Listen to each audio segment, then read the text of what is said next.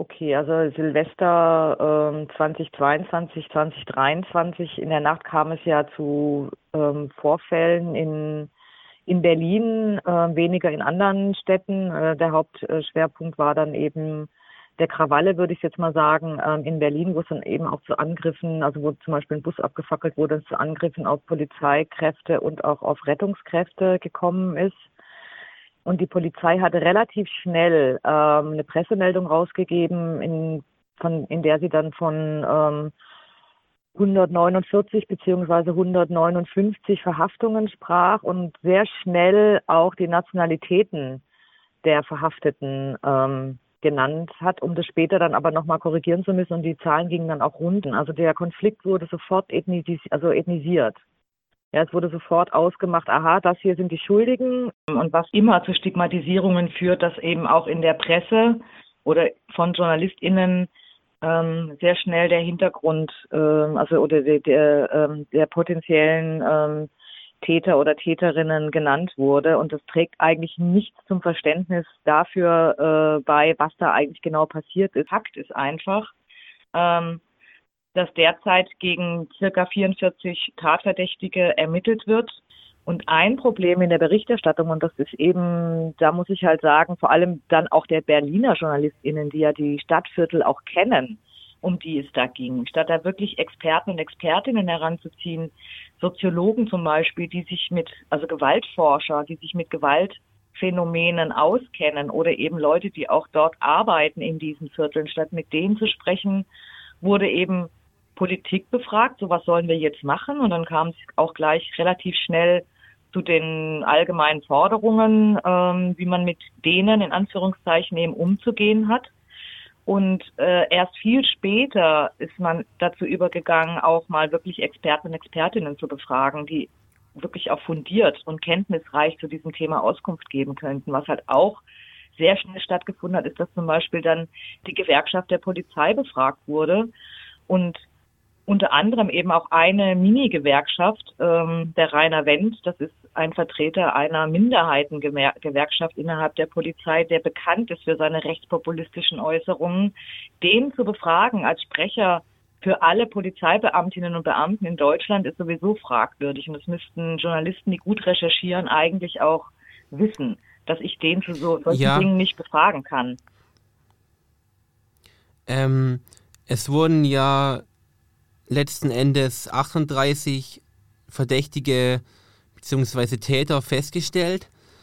Und ähm, glauben Sie, dass aufgrund der Tatsache, dass unter den 38 Menschen, die tatsächlich deswegen festgenommen wurden, zwei Drittel eigentlich Deutsche waren, die Intention da war, von der Polizei oder von den Medien Ausländer generell schlecht dastehen zu lassen? Ja, von der Polizei, ähm, ich glaube nicht schlecht darstellen zu lassen, aber es ist halt immer eine einfache, einfache Erklärung für Gewaltphänomene, wenn ich sage, ah ja, die sind halt nicht integriert. Dann muss ich nicht auf soziale Missstände eingehen, dann muss ich nicht auf ähm, Probleme in der Gesellschaft eingehen, dann muss ich nicht auf Diskriminierung eingehen, sondern ich sage, naja, die sind halt nicht integriert, deswegen sind sie gewalttätig. Was ja so auch nicht stimmt. Also Gewaltkriminalität, auch Jugendgewalt, geht ja tendenziell zurück. Das ist abnehmend. Es gibt Menschen mit Einwanderungsgeschichte auch bei der Polizei und bei der Feuerwehr und bei den äh, Sanitätern und Sanitäterinnen, die auch angegriffen wurden. Also das ist nicht der Hintergrund oder die, die Zuschreibung, äh, die dann eben stattgefunden hat, die zu dieser Gewalt geführt hatte, sondern eben ganz andere Probleme. Und auf die wurde eben überhaupt nicht eingegangen.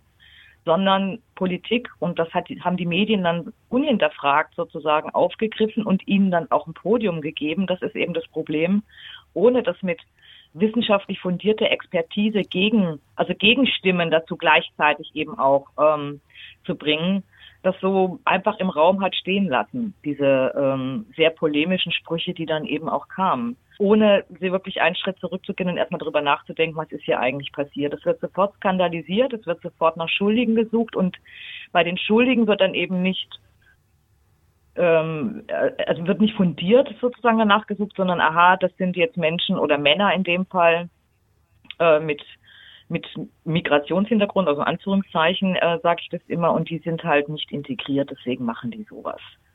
Und würden Sie sagen, würden Sie sagen, das beruht größtenteils einfach auf Vorurteilen, die gegenüber diesen Menschen gehegt werden? Ja, das beruht auf Vorurteilen und bedient halt dann diese Stereotype, dann eben auch bei den Zuschauerinnen und bei den Leserinnen.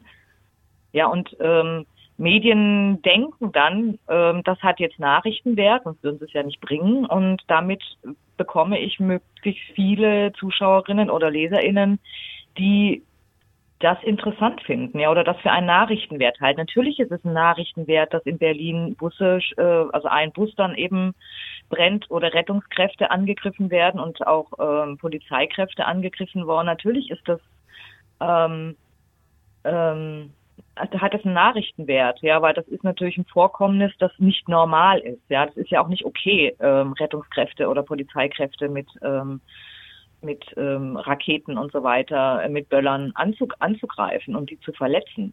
Nur die Frage, warum ist das passiert, die wird nicht gestellt, sondern nach des Warum ist einfach, ja, die sind nicht integriert, das sind halt Menschen, die kommen nicht aus Deutschland. Und ähm, dann gleich zu sagen, ja, die sind halt in der zweiten und dritten Generation zum Teil schon hier und sind halt immer noch nicht integriert und ähm, wird mit pauschal werden Millionen von Menschen ähm, damit eben abgestempelt und es werden eben diese Ressentiments und eben auch diese Vorurteile damit bedient. Und das ist das Gefährliche.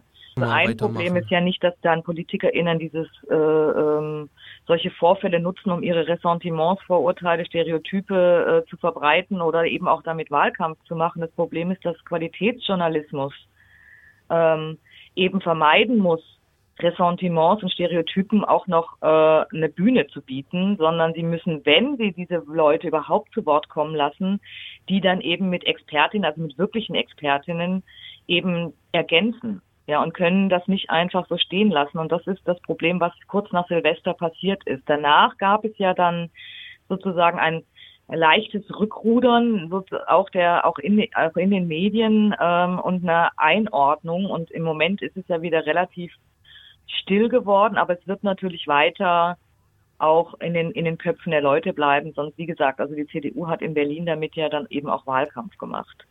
Ja, und ähm, die ganz äh, rechten Parteien wie AfD, also äh, die werden auch weiterhin eben mit sogenannten kriminellen ähm, Migranten ähm, ihre, ihre Wählerinnen und Wähler äh, bedienen, ja, indem sie diese Stereotype eben weiter verbreiten.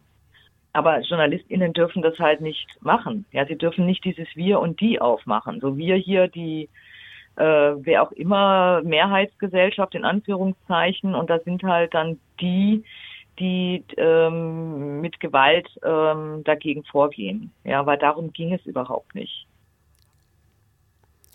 Inwiefern haben die Kölner Silvesternacht 2016 auf 2017 und die Berliner Silvesternacht Gemeinsamkeiten.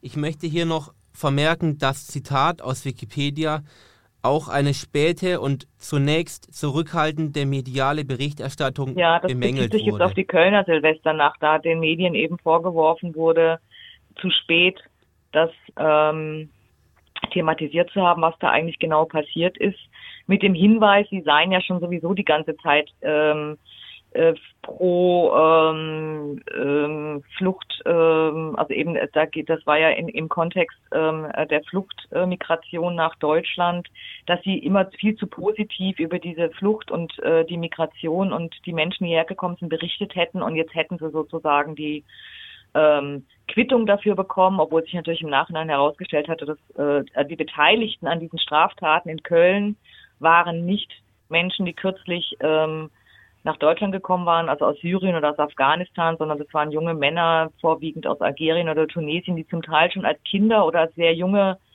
ähm, oder als Jugendliche nach Deutschland auch alleine eben gekommen sind und hier ähm, mehr oder weniger gestrandet sind in einer Perspektivlosigkeit. Der Unterschied zu jetzt, zu Silvesternacht, ist, dass der sozusagen das Narrativ nochmal ein anderes ist. Also hier ging es nicht um sexualisierte Gewalt, sondern hier ging es um Gewalt gegen Polizei und Rettungs Kräfte, woraus dann sofort eine Gewalt gegen die Gesellschaft und ich sage jetzt mal in Anführungszeichen unsere Werte gemacht wurde. Ne? Das ist nochmal, also es ist auch eine Kriminalisierung.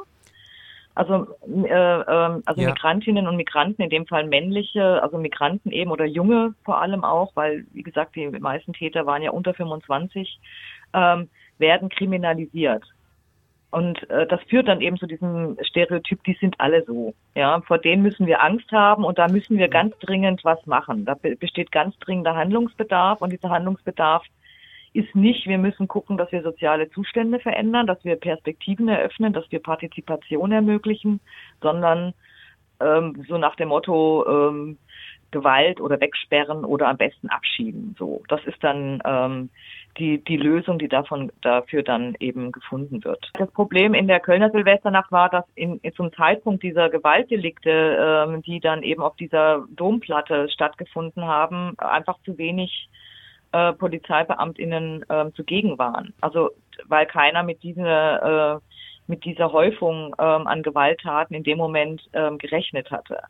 Aber das war ja kein gewalttätiger Mob, der da plötzlich ähm, loszog, weil sonst hätten sie ja den, vielleicht den ähm, Kölner Domschatz ausgeraubt, sondern das waren kleinere ähm, Gruppen äh, von Männern, die eben ähm, im großen, äh, also oft Frauen angegriffen haben, aber eben auch ähm, andere angegriffen haben. Und in, zu dem Zeitpunkt, als es losging, waren zu wenig Polizeikräfte vor Ort. Ja, die konnten gar nicht schnell genug reagieren.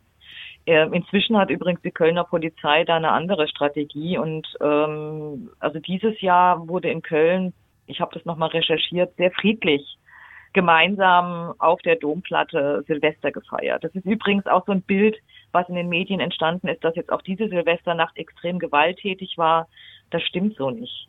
Also in anderen Bundesländern oder in anderen Großstädten äh, gab es auch Vorkommnisse, aber längst nicht in dem Maße, was äh, kurz nach der Silvesternacht in Berlin, also in diesem Jahr dann ähm, kolportiert wurde, dass überall in allen Städten plötzlich quasi äh, äh, Polizeiwagen oder Rettungswagen oder Busse gebrannt hätten. Ja, das ist auch so was, äh, es ist nicht plötzlich überall zu Gewaltausbrüchen gekommen. Und wie gesagt, also guter Journalismus ist immer möglichst viele Quellen zu befragen und sich nicht nur auf eine Quelle zu verlassen. Und das ist mal wieder passiert.